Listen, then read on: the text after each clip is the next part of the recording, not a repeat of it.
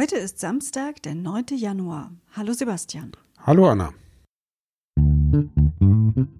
Was geschah heute, vor einem Jahr, vor 10, 50 oder 100 Jahren? Was geschah vor Jahr und Tag?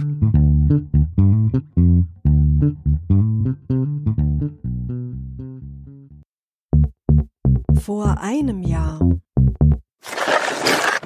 Der Rechtsstreit dauert bereits zwei Jahrzehnte an. Am 9. Januar 2020 hatte sich schließlich der Bundesgerichtshof wieder einmal mit dem Endlosstreit zwischen dem Musikproduzenten Moses Pelham und Ralf Hütter, Mitbegründer der Elektropop-Pioniere Kraftwerk, beschäftigt.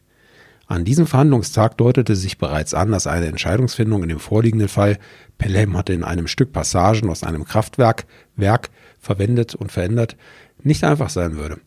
Zu berücksichtigen ist dabei auch das inzwischen EU-weit angepasste Urheberrecht und letztendlich konnte Pelham im Frühjahr einen Teilerfolg für seine Position verbuchen. Eine endgültige Entscheidung durch das Oberlandesgericht in Hamburg steht aber immer noch aus. Vor zehn Jahren. Am 9. Januar 2011 meldeten die Zeitungen folgende skurrile Geschichte. Eine Reisegruppe aus Litauen hatte zwei 13-jährige mitreisende Mädchen an einer Autobahnraststätte vergessen, und zwar mitten in der Nacht. Offenbar hatte die Reisegruppe eine kleine Pause eingelegt an der Autobahn 8 in Oberbayern bei einer Rastanlage. Es war eine kleine Toilettenpause, viele Passagiere schliefen, unter anderem die Eltern der Mädchen. Die Mädchen waren kurz zum Austreten draußen und als sie zurückkamen, war der Bus weg. Die Mädchen, die eben auch der deutschen Sprache nicht mächtig waren, liefen gut eine Stunde hilflos auf dem Parkplatz umher, bevor sie eben einen litauischen Lkw-Fahrer fanden, der ihnen ihre Hilfe anbot und die Polizei alarmierte. Der Reisebus kehrte also, der eigentlich schon kurz vor dem Brenner in Österreich gewesen war, wieder um, kehrte zur Rastanlage zurück und nahm die Mädchen wieder mit, die inzwischen von der Polizei mit Tee und Spekulatius versorgt worden waren. Vor 25 Jahren. Am 9. Januar 1996 verurteilte das Berliner Landgericht den früheren DDR-Unterhändler Wolfgang Vogel wegen Erpressung, Beihilfe zur Erpressung, Meineid und Falschbeurkundung zu zwei Jahren Haft auf Bewährung und einer Geldbuße von 92.000 D-Mark. Ja, Vogel arbeitete früher im DDR-Justizministerium und auch als Anwalt. Im Jahr 1961 gelang es ihm, den ersten Agentenhandel des Kalten Krieges zu organisieren, bei dem auf der Kliniker Brücke in Potsdam der Spionagepilot Francis Powers aus den USA gegen einen enttarnten KGB-Oberst ausgetauscht wurde. Danach begann für Wolfgang Vogel eine beispiellose Karriere. Bis zum Fall der Berliner Mauer war er an der Freilassung von 150 Agenten aus 23 Ländern beteiligt. Zu den Freigelassenen zählte unter, anderem auch Günter Guillaume, der Spion bei Bundeskanzler Willy Brandt war. Außerdem wirkte er bei der Ausreise von über 200.000 DDR-Bürgern auf dem Wege der Familienzusammenführung maßgeblich mit.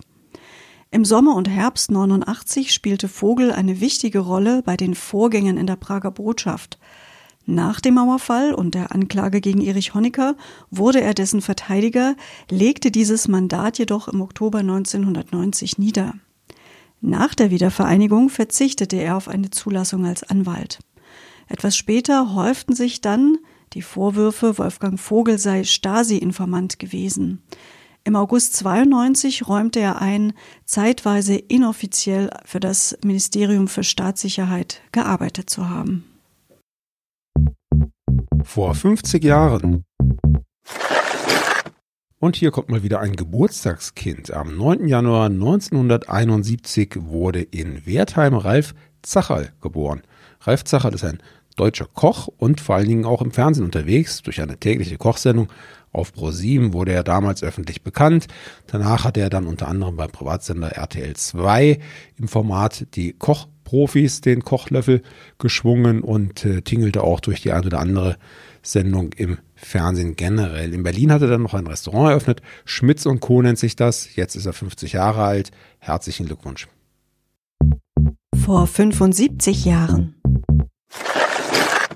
Vor 75 Jahren tobte in China ein Bürgerkrieg. Am 9. Januar 1946 einigten sich die Kriegsparteien auf einen Waffenstillstand, zumindest einen vorübergehenden. Und einen großen Verdienst daran hatte General George Catlett Marshall, Sonderbotschafter der Vereinigten Staaten und entsandt von US-Präsident Truman. Falls euch dieser Name bekannt vorkommt, ja, es ist genau der Marshall, der später US-Außenminister und Schöpfer des nach ihm benannten Marshallplans wurde, der zum Wiederaufbau Europas und auch insbesondere zum Wiederaufbau Deutschlands nach dem Zweiten Weltkrieg maßgeblich beigetragen hat. Der chinesische Bürgerkrieg war zwischen 1927 und 1949 ein Konflikt um die politische Führung im Land. Die 22 Jahre dauernden Auseinandersetzungen endeten erst in der Ära des Kalten Krieges. Der Bürgerkrieg hatte nicht nur Bedeutung auf nationaler Ebene, ausländische Mächte, vor allem die Sowjetunion und die USA, unterstützten die Kriegsparteien, um ihren jeweiligen Einfluss in China zu sichern. Vor 100 Jahren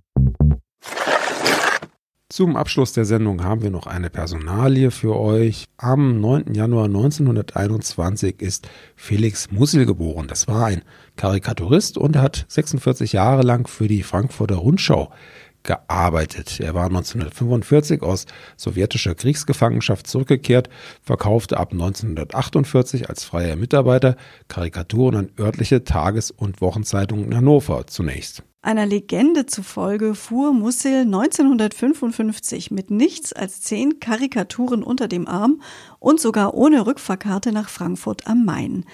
Dort stellte er seine Zeichnungen dem Herausgeber der neu entstandenen Frankfurter Rundschau vor, Karl Gerold.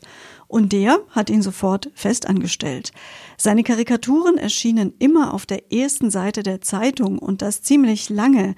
Musil blieb bis 2002 bei der Frankfurter Rundschau und ging mit 81 Jahren in Rente.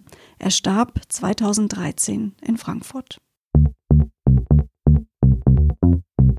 Ja, der Karikaturist Felix Mussel, das war jetzt für mich auch wieder so eine Entdeckung, die wir nur gemacht haben, weil wir uns so streng an unser eigenes Konzept halten, nicht wahr, Sebastian? Ja, genau. Und eben das sieht vor, dass wir nicht einfach die spannendsten Termine, Ereignisse aus der Vergangenheit für euch raussuchen, sondern dass wir uns ganz klar an die Jubiläumsdaten halten und eben die Ereignisse von vor zehn Jahren, von vor 25, vor 50, vor 75 Jahren recherchieren. Vielleicht lernt der ein oder die andere von euch da auch noch etwas. Also ich lerne jeden Tag dazu, muss ich zugeben. Wir hoffen, es geht euch genauso. Und wir hoffen, wir sehen, vielmehr hören uns morgen wieder. Bis dahin, alles Gute für euch, sagen Sebastian und Anna.